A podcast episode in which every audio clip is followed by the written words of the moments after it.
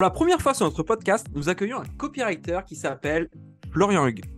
Le copywriting va bien au-delà de transformer des mots en euros, comme on dit souvent. En fait, il existe depuis des décennies, il est arrivé bien avant l'existence d'Internet et il a su évoluer avec le temps. C'est une compétence qui ne passera jamais de mode et qui rapporte beaucoup d'argent pour les professionnels du secteur comme notre invité du jour. Florian a lâché son métier d'ingénieur pour se lancer dans l'entrepreneuriat via le copywriting. C'est également un investisseur immobilier et en crypto-monnaie. Dans cette interview, il nous dévoilera quel type de mission de copywriting il préfère et pourquoi, comment fixer ses tarifs quand on débute, comment il jongle entre son entreprise et son patrimoine immobilier. On verra aussi du rêve au cauchemar. Pourquoi l'immobilier l'a amené devant les tribunaux? Comment se lancer en tant que copywriter débutant. Et nous finirons évidemment par le portrait chinois de la semaine. Découvrons sans plus tarder notre invité du jour, Florian Hugues. Bonne écoute. Bonne écoute. Vous savez, la plupart des entrepreneurs qui veulent se développer sur Internet se retrouvent souvent seuls face à leurs problèmes. Dans ce podcast, on vous partage nos meilleurs conseils, anecdotes et retours d'expérience afin que vous trouviez les meilleures idées pour vous développer tout en passant un bon moment. Je suis Meryl Camus, je suis Christopher Cerceau. Et bienvenue dans 1, 2, 3 Business.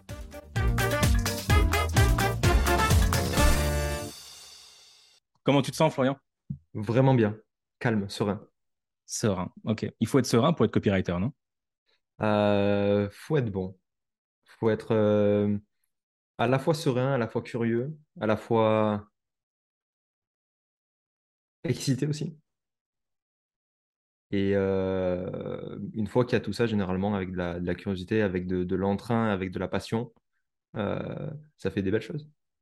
Alors, je pense que le copywriting est quelque chose qui est de plus en plus connu, mais j'imagine qu'il y a encore un petit pourcentage de la population qui ne sait pas encore de quoi il s'agit et qui pense que ça vient du fait, euh, c'est le copyright d'un livre. Alors, qu'est-ce que c'est le copywriting en quelques mots?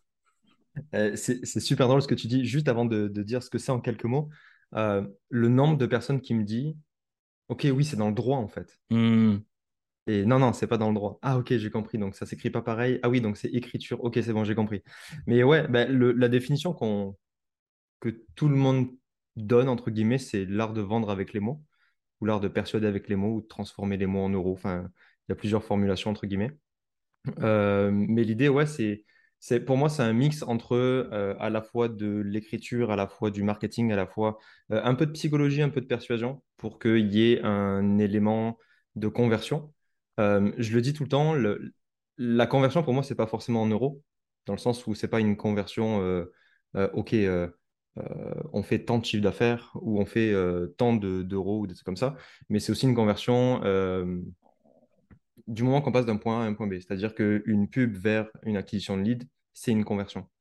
Une acquisition de lead vers euh, bah, forcément une vente de formation, c'est une conversion. Donc ça englobe un peu le tout. Pas forcément convertir en euros, mais avoir une conversion euh, quelque part pour avancer. Ok, pour, que tu puisses euh, mesurer. du coup, toi, est-ce que tu es copywriter dans un domaine précis, la santé, le make money, la séduction? Est-ce que tu as un domaine de prédilection? Ouais, j'ai plusieurs domaines de prédilection. J'ai toujours refusé déjà de, de travailler dans des domaines qui ne m'intéressaient pas ou de m'intéresser à des domaines qui ne m'intéressaient pas tellement, tu vois, simplement sur le fait que, euh, ok, bah, peut-être qu'il y a beaucoup d'argent là-bas, j'ai toujours refusé de ça. Euh, du coup, j'ai toujours fait en fonction de mes intérêts personnels. Donc, euh, j'ai baigné énormément dans, dans, le business coaching, donc j'ai ce côté-là, dans l'investissement immobilier, parce que je suis moi-même investisseur immobilier, dans le sport, parce que bah, pendant un grand moment, j'étais en mode Thibaut InShape et tous les mecs comme ça.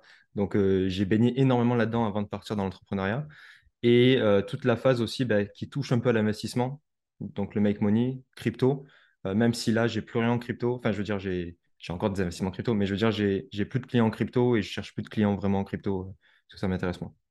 Ok. Par contre, si tu me parles de naturopathie ou quoi? Ouais, ça, c'est pas ton rayon et tu n'as pas envie de t'y intéresser. Non. Et tu, ça, c'est pour la thématique que tu choisis. Maintenant, lorsqu'il s'agit d'émissions, est-ce que tu préfères t'occuper de attirer l'attention pour une pub et obtenir des leads Ou est-ce que c'est plutôt page de vente? Est-ce que c'est plutôt mailing? Tu as une préférence? Ouais, euh, la grande préférence, c'est le mailing. Ouais. Je suis un grand fan du mailing. Euh, à l'époque, je faisais des, quand j'avais des, prestations ponctuelles, entre guillemets, là, j'ai plus aucune prestation ponctuelle. Euh, j'ai mes partenaires long terme et, et basta. Mais à à l'époque, je faisais un peu de pages de vente ou des pages pour pitcher, par exemple, un événement physique euh, et aussi beaucoup de mailing. Là, aujourd'hui, je fais principalement du mailing. Euh, et après, il m'arrive de faire de temps en temps, tu vois, des petits posts ou des petites pubs, mais c'est principalement du mailing.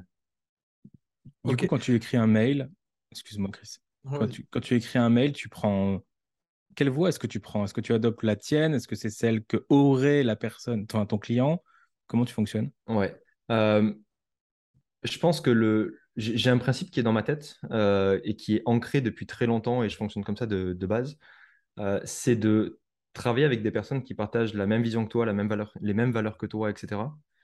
Pas forcément les mêmes personnalités, mais où ça match réellement, tu vois, genre comme en séduction ou, ou autre. Ce qui fait que, alors les tons sont différents forcément, mais il y a toujours des trucs qui se recoupent. Et moi, j'ai une grande capacité, selon moi, euh, de modélisation des gens. J'ai toujours modélisé, tu vois, que ce soit dans, le marketing, dans le copywriting, ou que ce soit euh, dans d'autres domaines euh, de ma vie, que ce soit même dans l'ingénierie, tu vois, ou autre. ce qui fait que moi, personnellement, quand je fais mon propre copy, ben, je parle moi, enfin, je suis moi, en fait. comme on parle là, je me prends pas la tête, simplicité, etc. Et quand c'est pour les autres, au début, forcément, c'est avec ma vision, donc euh, mon ton, euh, la façon dont je parle, etc. Sauf que plus j'écoute la personne, plus je parle avec la personne, euh, plus j'entends son jargon, plus j'entends les, expressions qu'il utilise, etc. Plus de moi de mon côté, je modélise ça et je l'intègre de mon côté. Et je cherche même plus à l'intégrer, c'est presque inné, tu vois. L'exemple, c'est tout bête. J'ai trois façons de. Enfin, j'ai deux clients partenaires en marketing vraiment, marketing copywriting, et j'ai moi. Moi, de mon côté, j'ai un profil qui est très de base euh, ingénieur, tu vois, euh, carré, euh, structure, etc., calme, machin. un client a un peu le même, la même personnalité que moi. Et l'autre, par contre, c'est un petit peu plus pushy, québécois, tu vois, donc c'est complètement différent avec des termes différents, etc. Et aujourd'hui, j'arrive complètement à switcher entre, OK, ben là, je parle moi, donc je parle à ma façon. Et puis d'un coup, je me mets à parler avec des expressions québécoises, j'inverse les tons, l'état et compagnie, tu vois. Tu prends l'accent dans, dans tes Alors, peut-être pas que je prends l'accent, mais, mais en tout cas, tu vois, le, le, ton business et le ta business, tu vois. Le, ta vidéo Non, ton vidéo. Ton vidéo, ouais. ouais. Ok. Les pi, les, euh, les trucs comme ça, ouais. Et, et j'arrive, en fait, juste le, le fait d'écouter énormément la personne, j'arrive facilement à me mettre dans sa peau, tu vois. Et euh, alors, forcément, il y a un peu de ma personnalité mais ça, se, ça arrive à correctement, tu vois, correspondre euh, à la personne. Tu dis ce que tu penses, mais dans la bouche de ton client, en fait. C'est-à-dire que quand tu écris, tu es dans la peau de ton client et c'est tes idées, mais c'est lui qui l'exprime. Ou c'est pas comme ça Alors, c'est, c'est, mes idées, mais c'est aussi ses idées et c'est aussi les idées qu'on s'en fait, les idées qu'on voit avec le client, etc. Mmh, parce que les, la plupart des idées, c'est les clients qui nous les donnent. Mmh, ok. Est-ce que euh, on convainc pareil quand le client final est un Français ou un Canadien ou il y a des subtilités entre les deux nations? Euh, J'ai envie de te dire, c'est beaucoup plus simple le, Canadien que le Français. Après, c'est pas moi qui fais le.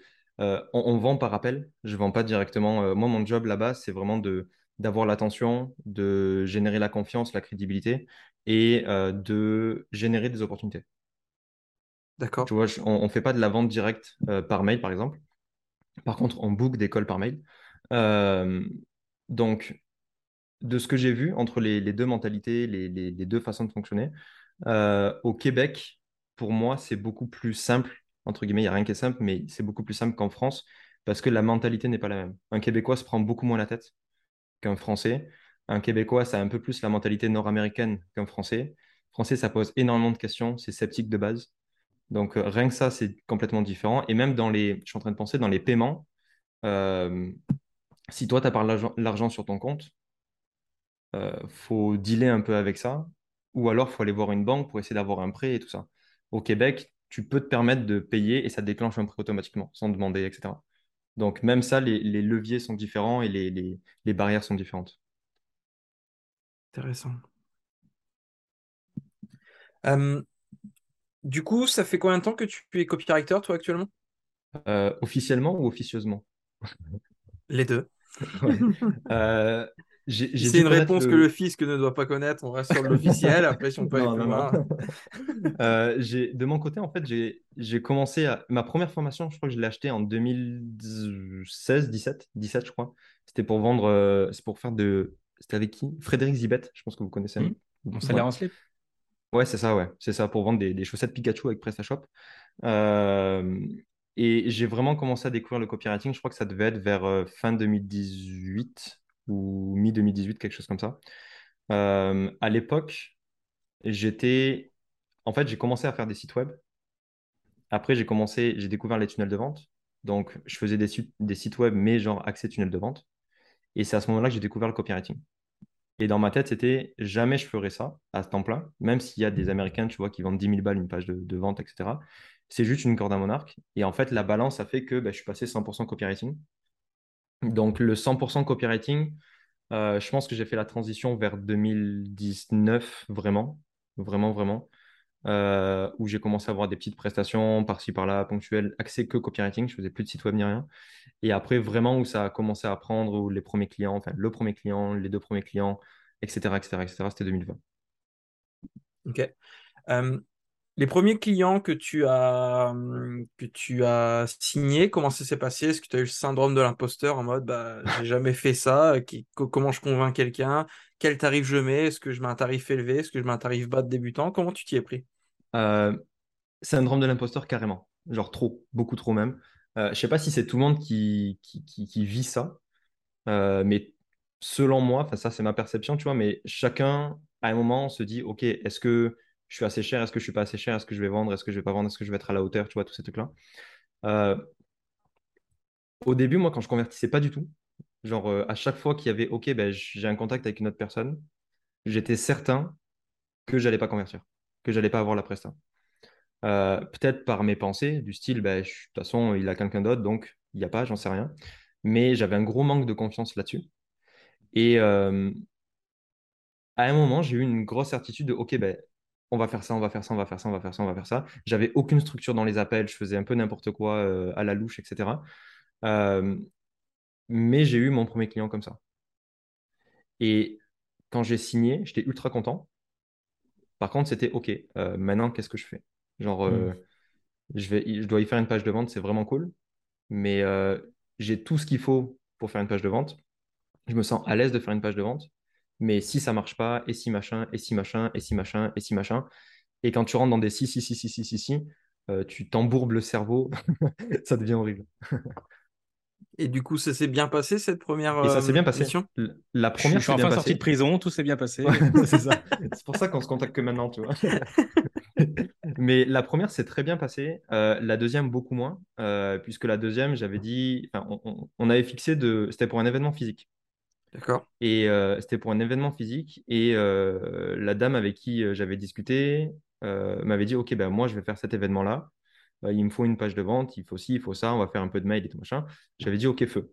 J'avais pricé 2000 euros à l'époque pour faire page de vente, toutes les mailings et tout. Donc, aujourd'hui, je trouve que c'est vraiment pas cher. Mais bon, après, c'est ma perception.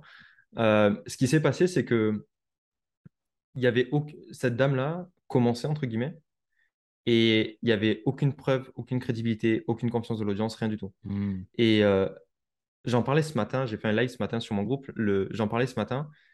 Au tout début, en tant que copywriter, alors ça a été mon cas et je pense que c'est le cas de pas mal de, copywriters, ce qu'on veut, c'est avoir du taf. Avoir du taf et gagner de l'argent. C'est-à-dire, tu veux, une tu veux faire une page de vente. Tu veux qu'on donne une page de vente à faire. Tu veux qu'on donne des, séquences email à faire. Et euh, dès que tu en as une de page de vente, dès que tu en as une de, séquence email, bah, tu dis OK, bah, je vais la faire, je vais toucher l'argent, ça va être vraiment cool. Et je commence mon activité et encore un, autre et un autre et un autre, etc. Mais ce qu'il faut penser, c'est qu'il y a aussi bah, l'intérêt de la personne, pourquoi la personne te contacte et qu'est-ce qu'elle a envie d'avoir, qu'est-ce qu'elle veut. Et au final, je pouvais lui faire la meilleure page de vente, je pouvais lui faire les meilleurs emails, mais il n'y avait pas assez de confiance, il n'y avait pas assez de crédibilité, euh, il n'y avait pas assez de volume. Euh, l'événement physique, il était quand même, c'était 5000 balles, l'événement physique. Et ce qui fait qu'il n'y avait pas les ingrédients qui fait que ça fonctionne. Mmh Donc ça, ça a été une erreur de mon côté, c'est de ne pas regarder vraiment tout l'envers du décor et d'être parti en mode, ouais, ouais, t'inquiète, on fait la page de vente, on fait les, les mails. Ouais, tu t'es dit, là, le budget, donc euh, on y va. Et... Ouais, c'est ça. Mais c'est vrai que c'est intéressant parce que euh, souvent, un bon copywriting, c'est mettre le bon message devant la bonne audience. Mais s'il n'y a pas d'audience, tu peux avoir le meilleur Ouais. message du monde et il y a un mur. Bah, quoi. c'est- Il y a, il y a un truc qu'on dit souvent en copywriting, c'est si tu fais pas de vente, généralement, c'est pas la faute du copywriting. Si tu n'as aucune vente, c'est pas la faute du copywriting. Comme la faute d'un closer, tu vois. Quelqu'un qui n'arrive pas à vendre son offre, c'est pas en engageant un closer qui va vendre l'offre. Oui, c'est un, un copywriter ou un closer, c'est un multiplicateur. Ouais, exactement. Mais 0 Exactement. par 10, ça fera toujours 0, forcément. Exactement. Et à l'inverse, on pourrait avoir des entrepreneurs qui ont une super audience, beaucoup de notoriété.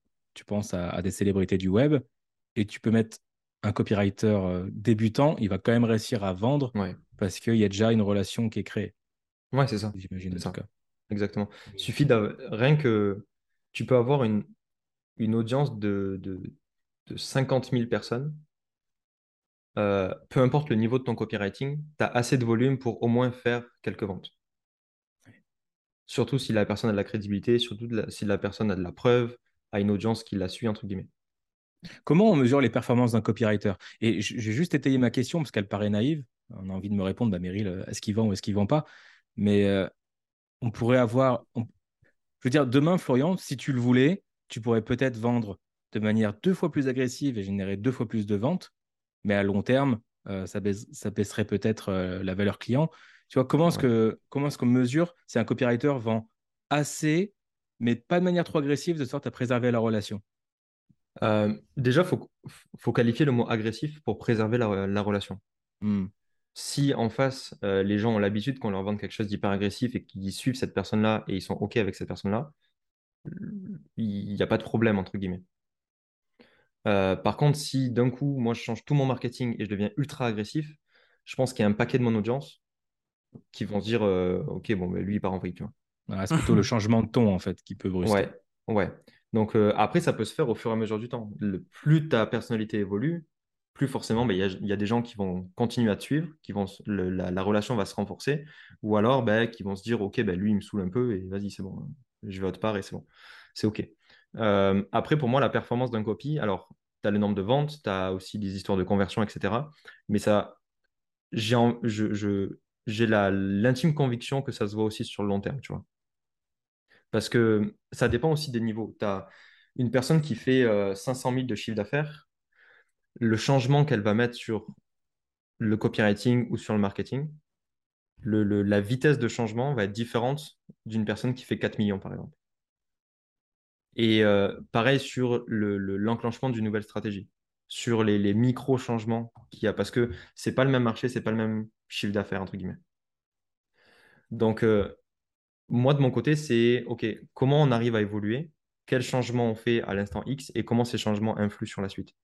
À horizon deux semaines, mais comme à horizon six mois, tu vois. Ok.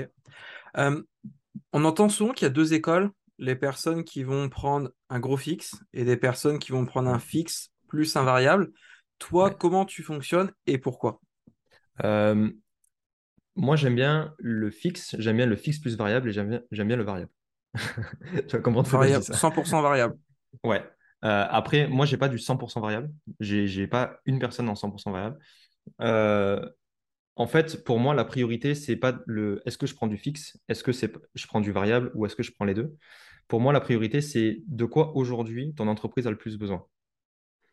Si tu débutes, ta priorité, c'est d'avoir des revenus. Ta, ta priorité, c'est d'avoir des revenus qui couvrent tes charges, qui te permettent de te payer éventuellement, qui te permettent d'investir, etc. Donc, prendre un gros fixe, ça fait sens. Si ton, ton, ton, ton idée, c'est OK, ben, euh, on a la, on, on travaille correctement avec cette personne, etc., et que je veux me développer, tout ça, et que ce n'est pas la- les revenus directement, tu vois, tu as, une priorité de développement et pas de je veux stabiliser mes revenus, ben, avoir un plus petit fixe et un pourcentage, ça fait beaucoup plus sens, tu vois, pour moi. Mais ça dépend de la priorité de l'entreprise. Et au niveau du client, est-ce que c'est plus facile à ce qu'il accepte quand il n'y a qu'un fixe? C'est plus facile qu'il accepte quand il y a un plus petit fixe et un variable? Est-ce que- ou ça change rien? Euh, moi, j'ai beaucoup, beaucoup, beaucoup, beaucoup vendu de fixes. Des gros fixes.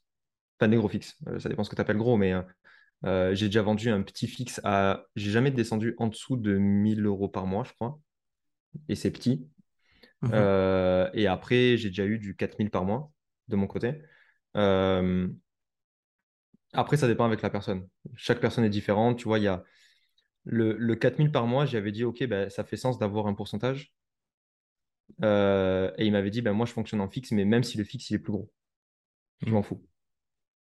Donc, après, quand tu arrives à des niveaux, tu vois, où, où la personne, entre guillemets, connaît la valeur du copywriting et sait, OK, euh, je peux me payer un copywriter et je sais que ça peut coûter, entre guillemets, cher ou un certain prix ou quoi, il s'en fout de mettre 3000 ou 4000 normalement. Ok. Est-ce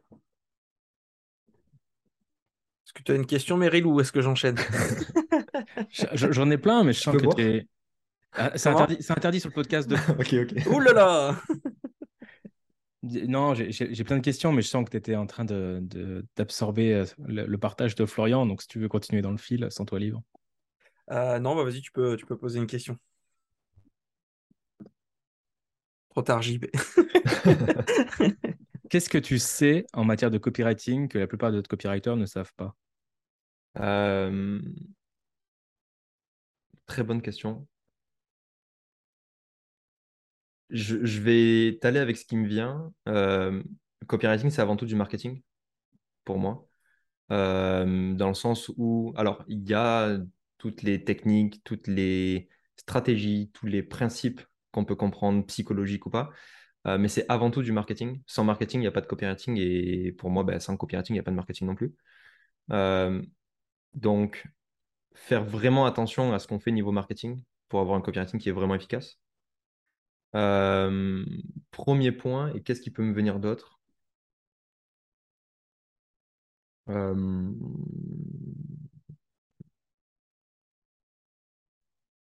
Bon, c'est pas mal.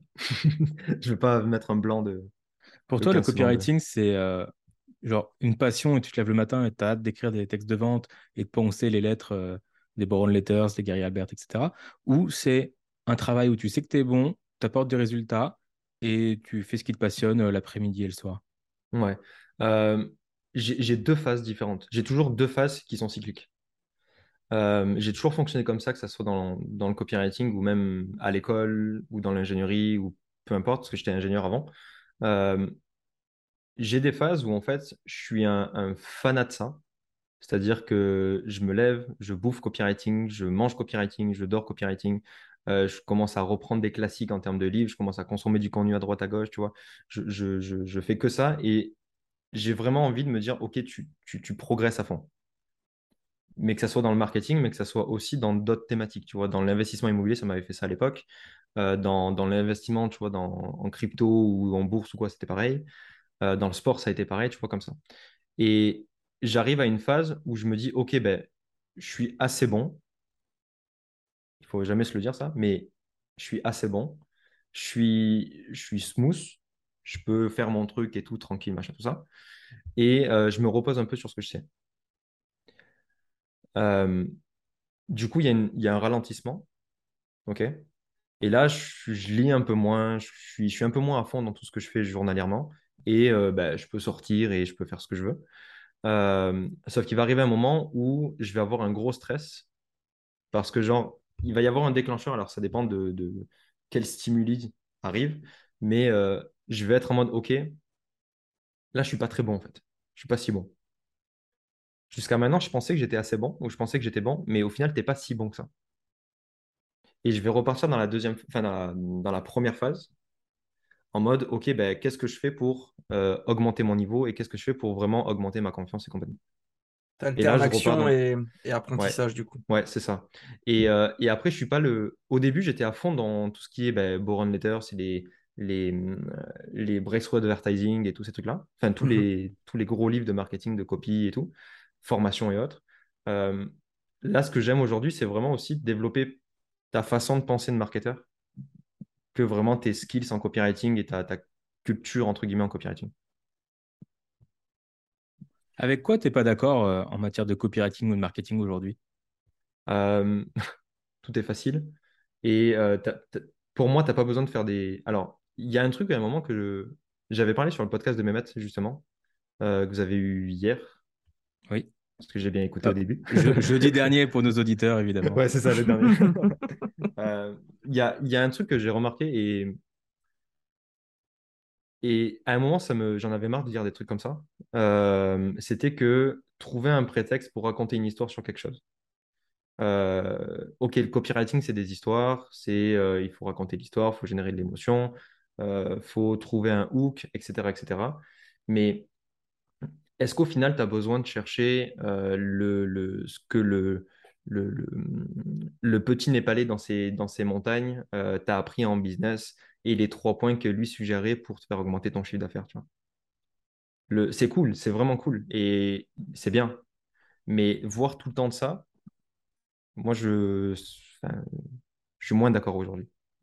Est-ce que c'est par rapport à ta sensibilité, c'est-à-dire que si tu as un profil ingénieur, tu vas être plus logique que émotionnel, et que du coup, tu es peut-être moins sensible? Peut-être. Alors peut-être, j'en sais rien. J'ai jamais euh, identifié, j'ai jamais cherché à comprendre. Peut-être. Après, euh, à un moment, je voyais énormément de ça. Et honnêtement, ça me, ça me faisait chier de le lire, tu vois. Donc, est-ce que c'est moi? Est-ce que c'est tout le monde? J'en sais rien. Mais euh, moi, j'ai jamais fait d'histoire comme ça. Je, je- Je me reconnais à fond parce que pendant que je faisais du, du mailing quotidien, c'était l'année dernière, je crois, l'année Ouais. d'avant, peu importe, je, je prenais n'importe quel prétexte. J'allais au Puy du Fou euh, en famille. Le lendemain, tu avais un mail sur le Puy du Fou et euh, cinq conseils business qui, qui en découlaient. Tu vois. Mais j'y croyais vraiment. Ouais. Ça m'avait vraiment donné des idées. Mais je comprends exactement ce que tu veux dire par euh, des parallèles Ouais. un peu, un peu Ben, poussés. tu quoi. vois, toi, tu parles du Puy du Fou. Moi, je peux te parler de pommes. Ouais. Ça n'a rien à voir. Le- la dernière fois, j'étais en coaching avec un, un- un client et euh, il me dit, ouais, mais euh, moi, j'ai pas d'idée. J'ai dit, ouais, mais j'ai dit, inspire-toi à droite à gauche, tu vois, inspire-toi de ton entourage, de tout ça. Donc, quand tu me dis Puy du Fou et tout, c'est cool. Euh, quand on parle du petit Népalais, ça peut être cool, entre guillemets. Et moi, j'y ai montré, j'ai dit, bah regarde, et j'avais des pommes, tu vois, j'avais un saladier avec des pommes. J'ai dit, bah regarde, il y a cinq pommes, dont une pourrie. Et j'ai fait tout un pitch sur le, ok, enfin, c'était en mode discussion, mais euh, j'ai fait tout un pitch sur le, ben, tu as cinq pommes, dont une pourrie, ce qui fait que potentiellement, la pourrie, là, elle va pourrir les autres. Donc, tu peux écrire un truc lié à l'entourage, lié, tu vois, à tout ça. Et euh, il me dit, ah oui, pas bête.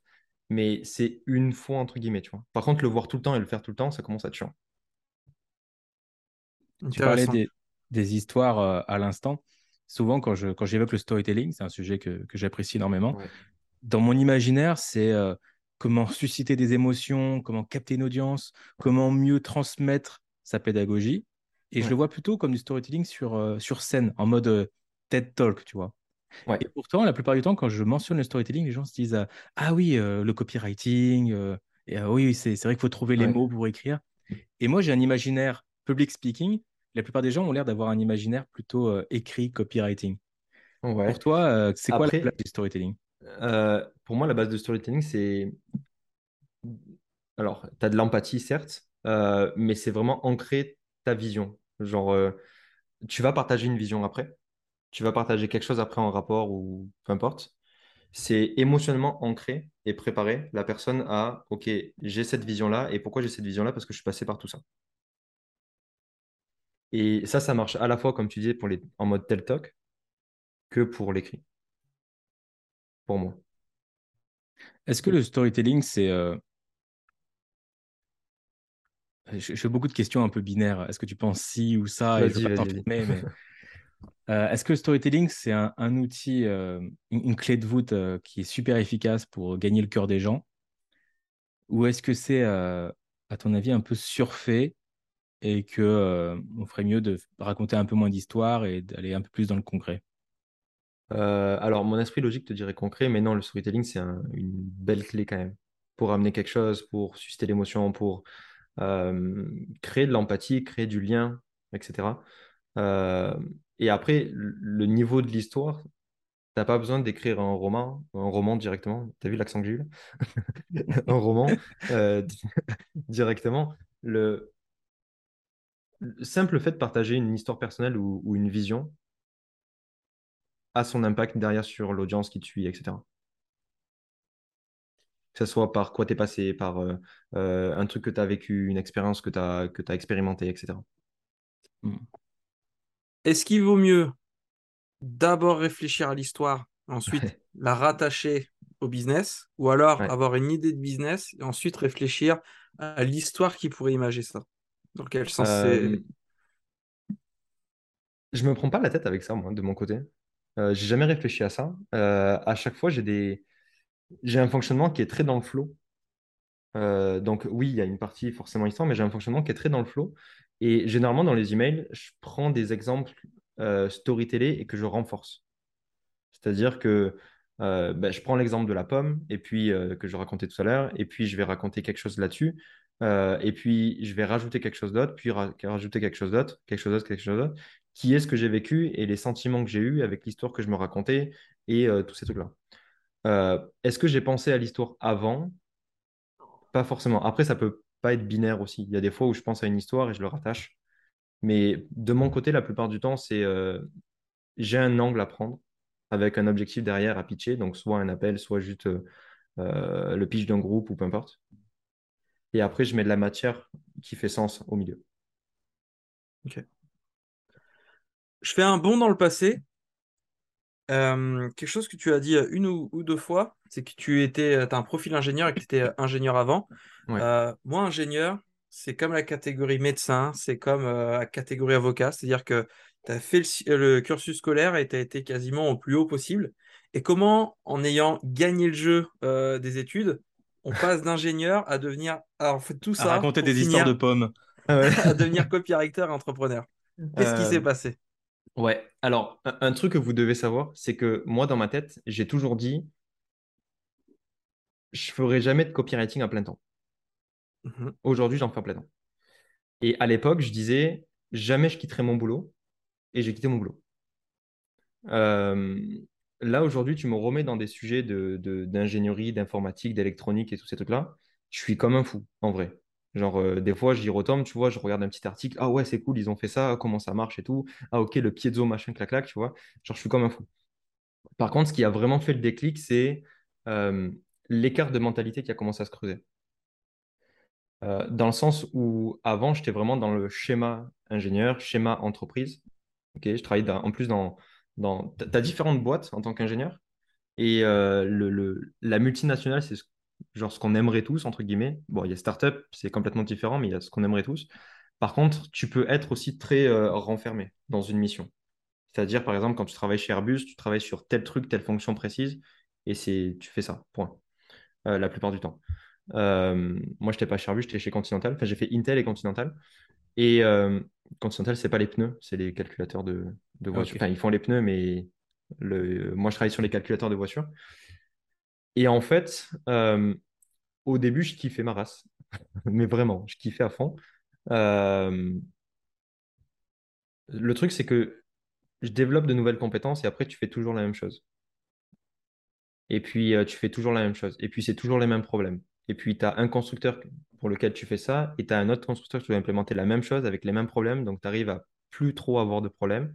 Tu vois, ça fonctionne. OK, donc il n'y a plus d'excitation. Tu arrives ici et puis on te dit, OK, ben là, tu vas arrêter de faire ça parce que tu le fais un peu trop longtemps et tu vas apprendre aux gens à le faire. Tu vas les manager, entre guillemets.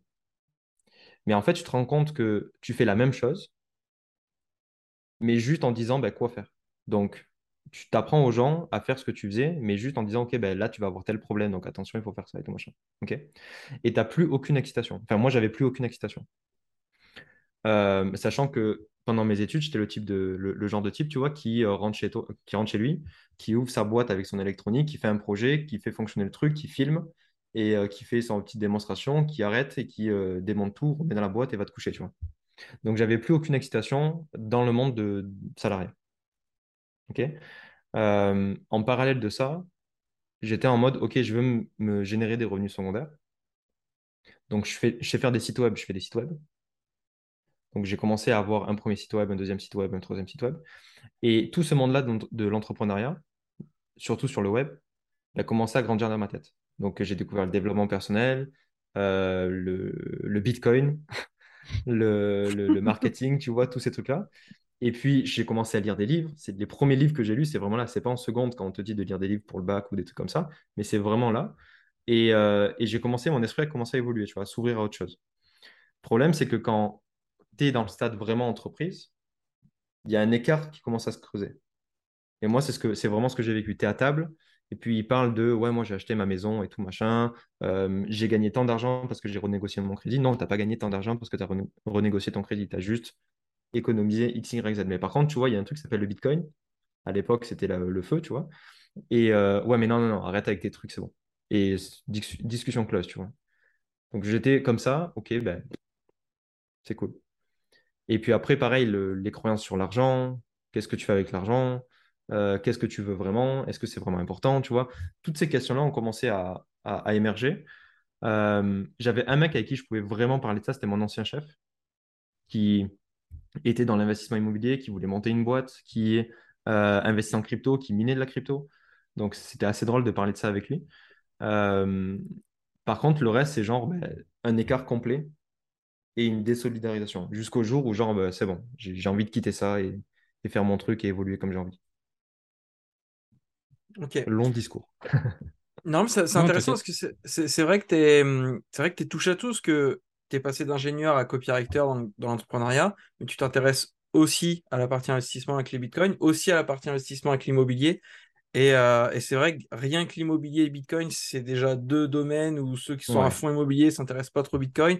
Ceux qui sont à fond euh, crypto-monnaie euh, se disent oui, bah, donc tu es, vraiment un profil. Et 8% de rente avec l'immobilier, non merci. L'immobilier, c'est passif, t'as pas de problème. Je sors de ah, justice début de semaine là. on, on en parlait de la prison. ça, c'est un sacré mythe aussi. Justement, comment est-ce que c'est intéressant comme question. Comment est-ce que tu fais pour pour gérer ton entreprise d'entrepreneur et ton entreprise d'immobilier? Parce que moi, je vois ça comme un travail à, temps plein euh, d'immobilier. Ouais. de ouf. Euh, je pourrais en parler des heures de ça, littéralement. Euh, quand j'ai commencé, j'ai investi en IMO encore avec mon CDI. Moi, dans ma tête, c'était OK, je veux sortir, mais je veux aussi faire de l'IMO. Donc, sois intelligent, mmh. utilise ton CDI pour lever des fonds en IMO, et dès que tu as atteint l'objectif, entre guillemets, et eh ben, tu sors à 100%. Même si tu as déjà tes revenus en copie, même si tout ça. Euh, ça, c'était il y a plus de deux ans. Et ce qui s'est passé, en fait, c'est que j'ai investi dans le premier bien. Et le premier bien, alors, parfait, mais avec plein de défauts. C'est-à-dire que c'est du nu, donc je ne peux pas forcément faire ce que je veux avec, en termes de, de, fiscal et compagnie. Enfin, il y a des choses à faire, mais bref, voilà. Euh, ils avaient déjà les, il y avait déjà les locataires en place. Euh, et euh, qu'est-ce que je voulais dire? Je ne sais plus. Ouais, et j'ai pas fait énormément de travaux. En revanche, dans ma tête, c'était priorité en termes de, revenus et compagnie. Donc, est-ce que c'est bien, est-ce que c'est pas bien? C'est pas si bien que ça, entre guillemets. En revanche, c'est un truc qui tourne correctement. J'ai du cash flow aux alentours de 600-700 euros par mois. Donc, le cash flow, c'est l'excédent entre ton crédit et. Ouais, net. Net, net, net. Ouais. Avec un seul bien? Ouais, c'est un immeuble, ouais. Ouais, ok, sur un immeuble de rapport. Ouais, c'est un immeuble de rapport, il y a quatre biens dedans. Ok, ok. Et euh, donc, du coup, parfait, c'était cool et tout. Puis ensuite, j'ai pris un deuxième bien. Donc, juste le premier bien, c'est simple, j'ai juste à faire des. C'est moi qui le gère, mais j'ai juste à faire des, loyers, ils sont payés. J'ai juste à faire, tu vois, les, quittances et compagnie. Gérer deux, trois trucs de temps en temps. Euh, l'année dernière, j'ai eu des, gros travaux à faire, enfin, gros trucs à gérer. Euh, j'ai pris un artisan et donc, du coup, il a géré, il m'a remonté le truc et tout, c'était cool. Là, le deuxième, par contre, euh, grande histoire, que je ne vais pas raconter en long, sinon on en a pour jusqu'à 20h. Mais c'était pile poil le moment où vraiment je déclarais la boîte, où j'allais à fond, où j'étais, mais j'étais vraiment dans la phase genre, je suis focus et à fond. Et, en momentum. Ouais, c'est ça. Et je, je, je, je, rencontre un artisan qui fait du clé en main. Donc, je sais, enfin, il a l'air de bien travailler. Euh, il fait du clé en main. C'est-à-dire que le clé en main, il te, on fixe le projet au début et à la fin, on, a le truc clé en main avec euh, l'ameublement et tout. Tu as juste à rajouter des petites broutilles, mais c'est mhm. clé en main et tout. Je te donne des, des nouvelles, etc. Et en fait, ce qui s'est passé, c'est que rien ne s'est passé comme prévu, mais pas du tout il y a eu euh, des, des, va-et-vient de OK, ben, j'arrive pas à te contacter, mais en fait, je te contacte, mais en fait, j'avance pas, mais je te donne une date, mais après, je la repousse de deux mois, puis ensuite de deux mois, puis ensuite de deux mois, tout ça. Euh, du euh, ouais, mais paye d'abord et on parle après, tu vois, tous ces trucs-là. Jusqu'au carrément menace chez moi, genre en bas de chez moi, tu vois, genre avec des photos, on est là, on vient pour toi et tout machin, en gros. Et ça, justice et tout machin. Donc, il n'y a pas eu de gestion directement encore, puisque toute l'énergie a été passée à ce moment-là. C'est-à-dire que j'avais ma boîte, mais euh, c'est cool, c'est vraiment cool. Par contre, il faut faire la part des choses. Et quand j'étais en mode immobilier, j'étais en mode stress, tu vois. Genre, euh, euh, j'ai pas de loyer, ça fait plus d'un an que je paye un crédit sans loyer et compagnie, tu vois. Euh, et il y a eu plus la partie euh, énergivore de, ben, ok, ben, je me prends un truc d'huissier parce que machin, mais en même temps, moi, j'ai le, le, j'ai les rênes parce que ben, c'est pas moi qui suis en tort, tu vois. Donc, euh, émotionnellement et énergétiquement, c'était chaud. Qu'est-ce que tu ferais de différent aujourd'hui? Euh, je me renseignerai mieux sur euh, qui j'embauche. Qui j'embauche. Après, plusieurs fois dans. Ça vaut pour tous ceux qui veulent embaucher un copywriter, je vous préviens. Ouais, c'est ça. Non, mais c'est vrai en plus. Et euh, là, tu vois, le... avec du recul, et maintenant que c'est terminé, enfin, je veux dire, j'ai eu gain de cause, tu vois, il y a, y a- tout va bien maintenant. Donc, euh, j'ai... je suis sorti du tunnel et je peux faire mes projets comme j'ai envie et tout machin. Euh, je me dis, tu as passé un gros cap et tu as énormément appris pour la suite. Les erreurs que j'ai faites là, sur ce bien-là, et même sur le premier, euh, ça va énormément te servir quand tu en referas ou dans ton parcours, dans les années qui vont suivre, etc. etc. Mais pendant euh, que tout ça se passait, que j'avais aucune vision sur qu'est-ce que ça va devenir, où est-ce que je vais aller avec ça, c'était en mode, euh, dans ma tête, c'était vraiment en mode, surtout les soirs, tu sais, quand tu te couches à 23 heures, que jusqu'à 1 heure, 2 heures, tu es toujours réveillé parce que ton cerveau, il mouline. Euh, c'est genre, ok, mais est-ce que vraiment j'aurais dû faire ça? Je passe énormément de temps, je dors moins, entre guillemets, j'ai énormément de stress de temps en temps, il y a eu tout ça et tout. là. Est-ce que le fait d'avoir fait ça, ça m'a pas mis au final des bâtons dans les roues? Est-ce que... Ouais, dis-moi. Des fois, tu n'es pas tenté de te dire, euh, finalement, d'un point de vue comptable, voici ce que me rapporte un bien. Et si ce temps-là, je le consacrais à trouver un nouveau client pour un, Ouais, pour un projet copywriting avec un variable, je ferais trois fois le montant. complètement. Sauf que j'avais pas cette vision-là euh, au début. Ma vision du début, avec mon état d'esprit du début, c'était OK, bah, tu as envie de faire de l'immobilier, fixe-toi un revenu, enfin, fixe-toi un cash flow, entre guillemets. Euh, il te faut tel bien, comme ça, comme ça, tel projet. Tu investis dedans et quand c'est fait, tu sautes et tu fais ton truc. Tu Tu vois, j'avais vraiment. Excuse-moi, je Ouais. Tu t'es formé pour l'IMO. ouais. Le... Je me suis fait accompagner et après, j'ai un client dans l'IMO aussi, donc euh, ça aide. Ok, top. C'est c'est vraiment deux choses différentes parce que le copywriting, c'est vraiment du cash flow, enfin, euh, pur et dur, dans le sens où voilà, Ouais, tu fais ta mission, tu es payé, etc. Le gros avantage de, de l'IMO, c'est comme il disait, admettons, j'ai euh, 800 euros de crédit, j'ai 1200 euros de loyer, j'ai une plus-value de 400 pendant 20 ans, mais au bout des 20 ans, c'est pas j'arrête l'IMO, ça s'arrête, c'est quand je revends le bien, il y a 200-300 mais de 000 ouf. d'un coup, Ouais. qu'il n'y a pas ça avec le copywriting. ouais. ouais, et il faut faire attention à, à ça, à ce que tu dis, parce que c'est pas si simple que ça aussi, tu vois. Parce que tu as la, fixa- t'as la fiscalité qui rentre en jeu, tu as les éventuels problèmes qui peuvent rentrer en jeu aussi. Euh, tu as comment tu gères le. Tu vois, 20 ans, on, on garde jamais réellement 20 ans un bien. C'est rare. Donc, comment tu arrives à arbitrer en fonction de ton amortissement, en fonction de tous ces trucs-là? Et si tu le gardes, faut changer le toit entre deux qui te coûte un bras et changer le Ouais, mais les même peux. 20 ans, tu peux plus amortir, tu vois. Donc, euh, fiscalité, tu vas exploser si tu fais pas des, des- des trucs sympas. Hmm. Et euh, du coup, tu vois, moi, de mon côté, dans ma tête à l'époque, c'était simple. C'était genre, OK, ben, un bien, il me génère tant, ce bien-là, il va me générer tant. Facile. Par contre, j'avais pas prévu qu'il y avait des travaux. Enfin, j'avais pas prévu qu'il y allait avoir ce problème-là en termes de travaux, ces délais-là, que ça allait euh, changer complètement ma situation, que j'allais devoir prendre d'autres décisions, qui décisions allaient affecter mes premières décisions.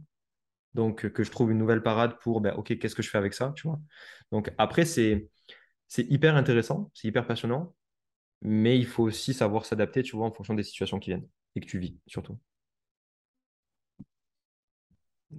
top. Ok. Pour revenir à la partie copywriting, euh, Yep. s'il y a des gens qui nous écoutent et qui se disent, euh, voilà, comment savoir si je suis fait pour le copywriting, euh, sans parler de l'aspect, est-ce que je suis bon en orthographe ou pas, mais juste, comment on sait si on est fait pour faire du copywriting ou, ou si on perd notre temps là-dedans? Et euh, deuxième question, euh, admettons qu'on soit fait pour ça, euh, quel conseil tu donneras à quelqu'un qui, qui est en mode, admettons, qui se lance, qui se dit, allez, je me le fixe 30 jours pour, pour avoir mon premier client et faire en sorte, justement, pas faire cette erreur de prendre un débutant, etc. Voilà, juste, est-ce qu'on est fait pour le copywriting et comment on fait pour trouver son premier client et un bon premier client. premier client? Ouais. Mehmet m'a dit un truc un jour, parce que Mehmet, je le connais depuis un petit moment. euh, il m'a accompagné, on s'est aidé mutuellement euh, il y a, au, début. Je n'avais même pas encore l'immobilier. Euh, il m'a dit un truc un jour, c'est fais et tu verras. Donc, genre, dans ma tête, ça tournait du style, et si je fais ça, et si je fais ça, oui, mais il y a ci, oui, mais il y a ça. Est-ce que ça, ça serait bien, est-ce que ça serait pas bien, ou tu vois, qu'est-ce que t'en penses, ou hein. Il m'a dit un truc, c'est fais et tu verras. Peu importe ce qui se passe, peu importe ce qu'il y a derrière, fais et tu verras. Ce qui fait que une personne qui veut se lancer, qui se dit, bah, est-ce que c'est pour moi, est-ce que c'est pas pour moi, je dirais, bah, fais et tu verras. Peut-être que au- aujourd'hui, tu es peut-être dans une phase où tu vois, tu es encore en syndrome de l'objet brillant. Donc, euh, sauter à droite, à gauche, etc. Euh, c'est OK, complètement. Juste fais et tu verras. Tu sais si, si tu vas tomber dans la marmite ou pas. Euh, et le deuxième, c'était, tu disais, pour avoir son premier client. C'est ça. Ouais. Si vraiment tu, pour moi, si vraiment tu démarres de zéro, ce qui te manque, c'est alors forcément de, l'expérience, même si tu peux être très bon dès le début, mais de la preuve et de la crédibilité. Preuve, crédibilité, confiance. Et c'est la base même de la vente. Euh, donc la, première question à avoir, c'est comment j'arrive à générer de la preuve, de la crédibilité, de la confiance? Parce que forcément, si tu n'as aucune preuve, aucune crédibilité, ben, tu ne toucheras pas les normes directement. Euh, deuxième point, donc avant tout travail. Deuxième point, c'est comprendre comment fonctionnent, réfléchissent et c'est quoi les enjeux des gros et bons clients? Peut-être que refaire une page de vente et l'envoyer, c'est peut-être peut-être qu'ils s'en foutent complètement, entre guillemets, parce que c'est pas leur focus ou c'est pas leur enjeu, ou tu vois, c'est c'est- peut-être pas ce qu'ils veulent. Donc tu peux reformuler énormément, refaire énormément. C'est pas forcément pour moi les, les, les, les stratégies les plus efficaces, même si ça fonctionne. hein. Je dis pas que ça fonctionne pas. Euh, donc, étudier, ok, c'est qu'est-ce qu'ils recherchent, qu'est-ce qu'ils veulent, c'est quoi leur enjeu, et ben, qu'est-ce qu'ils recherchent, tout simplement.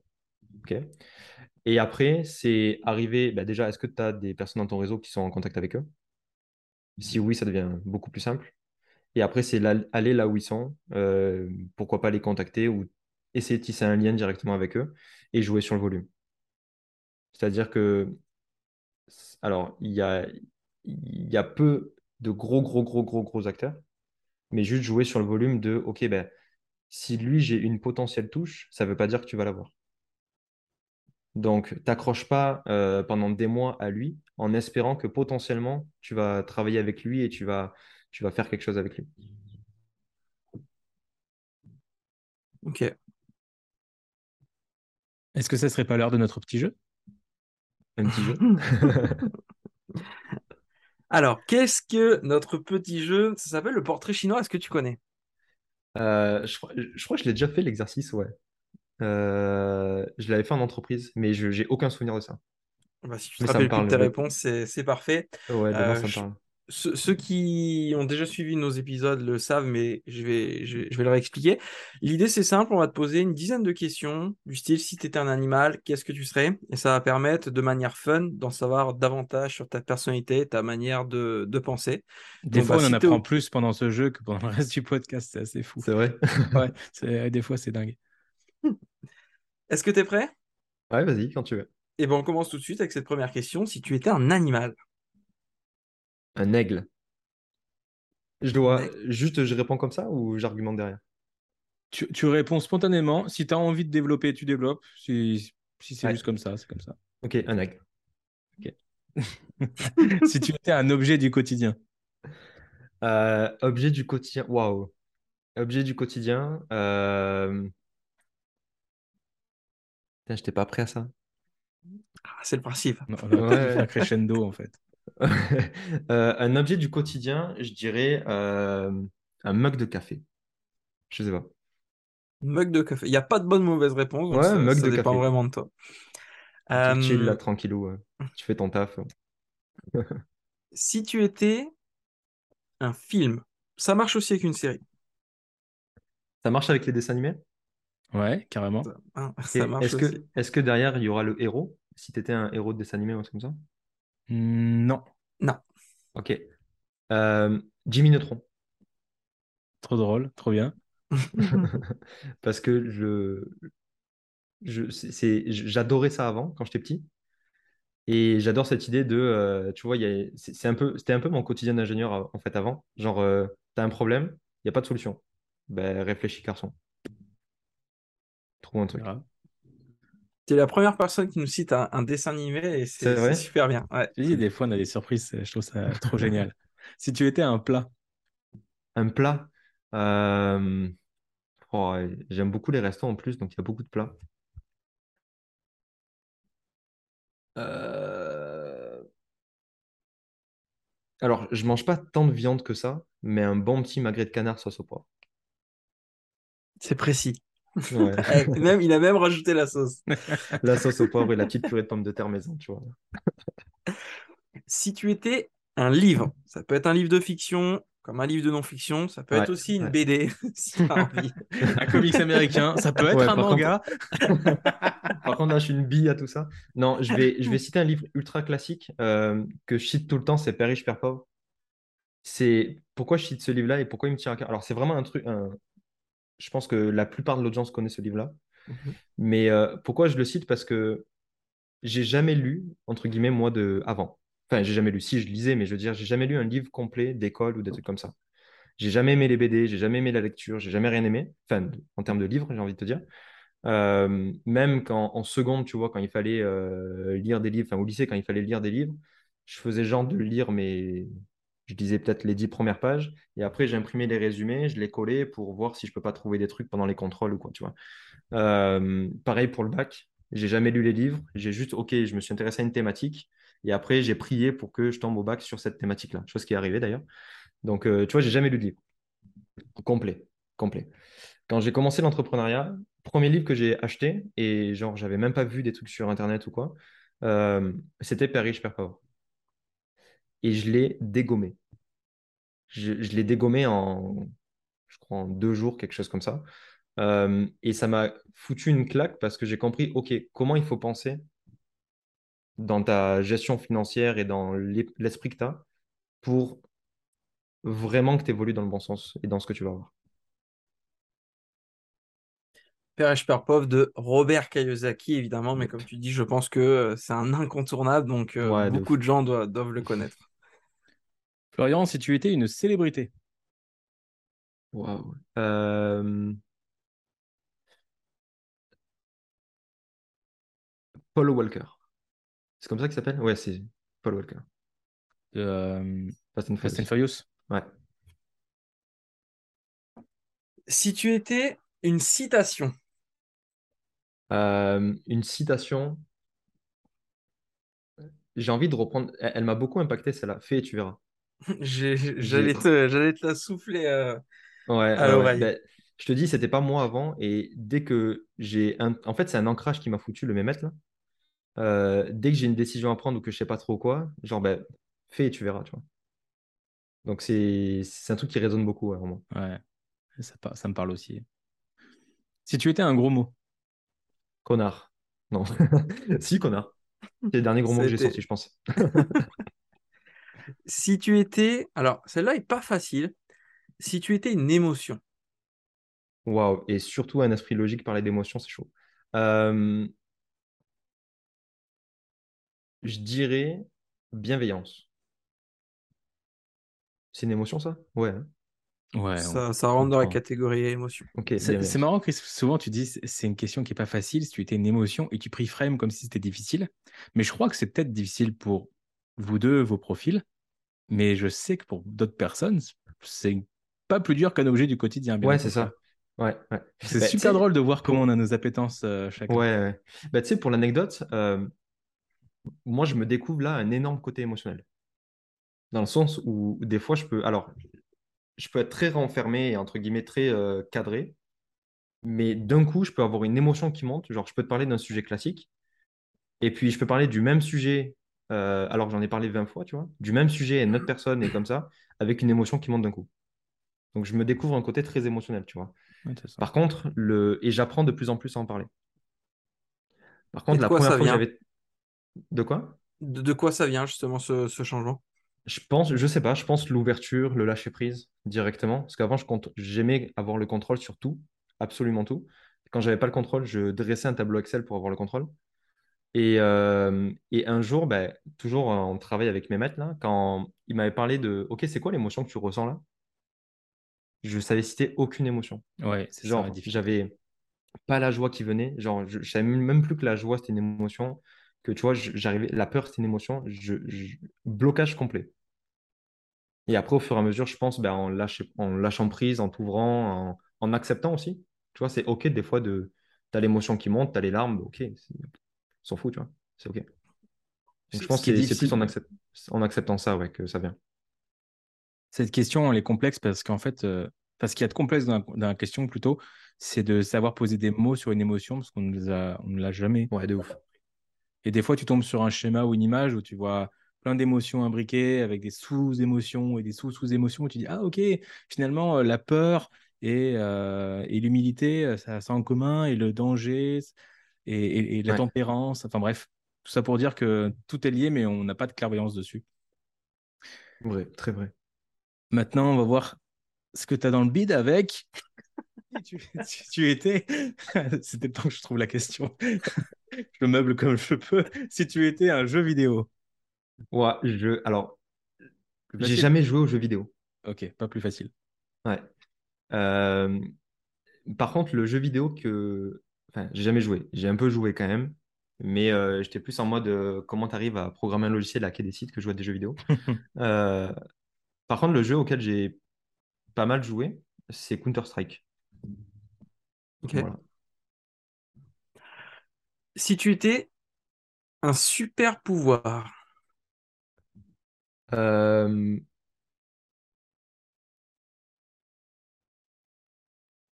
Si j'étais un super pouvoir, je dirais, euh, je je sais pas si c'est un super pouvoir, mais genre avoir l'intuition de beaucoup de choses. Ça aussi, c'est un truc que je découvre maintenant, tu vois. Euh, j'ai souvent eu l'intuition par le passé, et même maintenant, mais par le passé, j'ai souvent eu des intuitions, mais je me suis jamais autorisé à y aller et à croire ça. Et euh, sur la dernière année, même les, peut-être pas les deux dernières années, mais sur la dernière année, dès que j'avais une intuition et que j'y allais à fond, ça fonctionnait. Du coup, Donc, si tu avais une euh, boule au ventre quand tu as engagé euh, ton artisan, c'est pas parce que tu avais mangé des Doritos. C'est l'intuition. Euh, quand j'ai engagé mon artisan, euh, j'étais perdu dans la logique et dans le OK, il faut aller vite. Et il n'y avait pas de question d'intuition, tu vois, pas de ressenti, rien du tout. C'était genre, tu sais le faire, vas-y, vas-y, fais-le. C'est bon. Hmm. Ouais, tu n'as même pas posé la question. Ouais. Ok, top. Euh, dernière question, c'est la question bonus. Euh, Florian, si tu étais un compliment pour les organisateurs de ce podcast? Un, waouh, un complément pour les organisateurs. Je, je pensais que tu allais me sortir complément alimentaire. Non, un Euh, compliment. un compliment. Ah, Compliment, un compliment. compliment. Ah, j'ai compris complément. Je me suis dit. Si, si je, si je pose la question d'un compliment pour nous et que tu me sors magnésium, on va faire la gueule. hein. Euh, donc, compliment, c'est pour qui? C'est pour vous? Pour Ouais, qui? pour nous. Si tu étais un commentaire sous ce Un podcast, commentaire sur euh, le podcast. Euh, vous êtes chaud, les gars, surtout à Dubaï. Moi, je, je parle depuis Soissons euh, en Picardie. C'est pas exactement le même climat hein, pour le coup. Ok, c'est bon. Pour ceux qui ont la vidéo, vous voyez que Chris, effectivement, est installé très confortablement euh, de- devant son fond vert euh, à Dubaï. croyez en vos rêves, les gars. Non, mais ouais, super cool. C'était la petite question bonus. Écoute, c'était un, un plaisir de t'avoir sur le podcast. Si euh, l'audience souhaite euh, euh, en savoir plus sur ton univers ou pourquoi pas te contacter pour, pour une mission, si tant est que tu aies des disponibilités, euh, où est-ce qu'on te retrouve? Euh, tu peux me retrouver sur florianhuc.com, tout attaché. Ok. Directement, c'est mon site, mais c'est pas forcément un site, c'est un truc rapidement de présentation qui donne des liens. Euh, sinon, sur le groupe directement, j'ai un groupe, alors sur la liste email, mais j'ai un groupe euh, marketing et copywriting, secret du marketing de persuasion, Ok. euh, que j'ai construit, je pense, je l'ai monté en 2020. Je l'ai arrêté parce que je trouvais pas de sens. Je l'ai redémarré, je l'ai re-arrêté, redémarré, re-arrêté. Et là, je suis vraiment, vraiment actif et il y a une croissance qui est, qui est vraiment bonne. Donc, euh, donc là-dessus directement. Et je partage tout le temps. C'est vrai que c'est une question que je je t'ai pas posée, mais en tant que, que copywriting, une compétence que tu maîtrises, est-ce que c'est une compétence que tu aimes euh, mettre en place, que tu préfères enseigner ou les deux? Le copywriting, Ouais. euh, mettre en place, c'est-à-dire le, le faire, Mhm. c'est un truc que je kiffe vraiment, tu vois. Et voir les évolutions, euh, sentir que tu as vraiment eu un impact. Et euh, j'ai un, un côté que j'ai jamais voulu, je trouvais jamais de sens et comment j'arrive à le faire, comment je veux le faire. Je n'avais pas de sens là. Là, aujourd'hui, j'ai du sens. C'est de l'enseignement, ouais. Donc, euh, c'est pas for- pour moi, c'est pas forcément du coaching, mais c'est plus de l'enseignement euh, sur, OK, ben, comment tu arrives à grandir là-dedans? Donc, bien. euh, on- Et ton ouais. groupe t'aide à ça, du coup. ouais, de ouf. Ouais, ouais. Oui, sinon, le groupe pour le, la presta classique, ça sert. Alors, je dis pas que ça sert à rien, mais je veux dire, c'est pas la, la meilleure des stratégies. ouais. Ça, ça m'amène une autre question, c'est Vas-y. est-ce- qu'est-ce qui te stimule le plus? Est-ce que c'est l'art de faire du copywriting? Autrement dit, tu pourrais faire un texte de vente même pour un produit de merde, ou alors c'est le fait de contribuer à rendre accessible un super produit? Ouais, c'est de contribuer. Contribuer et c'est l'impact que ça génère derrière. Donc en soi, Euh, là, tu es copywriter, mais tu aurais aussi, aussi peut-être pu être euh, manager de Facebook Ads, par exemple. Ouais, bon, après, il faut que j'aime le truc, tu vois. Genre, il faut que ça. Copywriting, là, j'ai beaucoup de liberté. ouais. Tu, tu que je veux dire? Genre, Ouais. euh, manager de Facebook Ads, de Facebook Ads, bon, euh, C'est c'est cool. la plateforme. et- Ouais, Enfin, moi, ça me ferait chier de mon côté. Après, je sais pas. Le... J'aime ça. Je prends du plaisir. Je vois pas le temps passer. Et euh, quand derrière, tu vois, tu vois qu'il y a un impact sur les gens ou sur, euh, sur euh, leur évolution, leur transformation et tout, c'est ça vraiment, tu vois, qui me drive moi de mon côté. J'ai jamais fait d'e-commerce, par exemple. Je, Hmm, je sais ok. pas pourquoi ça m'a- ça m'attire pas du tout. Faire Ouais, les étiquettes des produits, mettre en avant le Ouais, produit, ça, euh, les c'est c'est cool, hein. C'est cool, mais ça m'attire pas du tout. C'est un peu le sens de ma question, en fait. Toi, tu fais bien de le formuler comme ça. Ouais. Ok. Ok, ça fait sens. Merci d'a- d'avoir joué le jeu. Merci d'être euh, venu passer sur le podcast pour euh, délivrer euh, tes pépites, Florent. Merci à vous. C'était vraiment cool.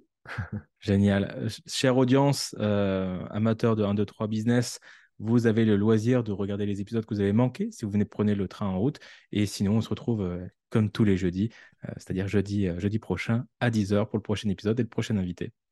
Merci à tous les deux. Bonne journée. Merci. Salut. Ciao, ciao tout le monde. Ciao. Ciao.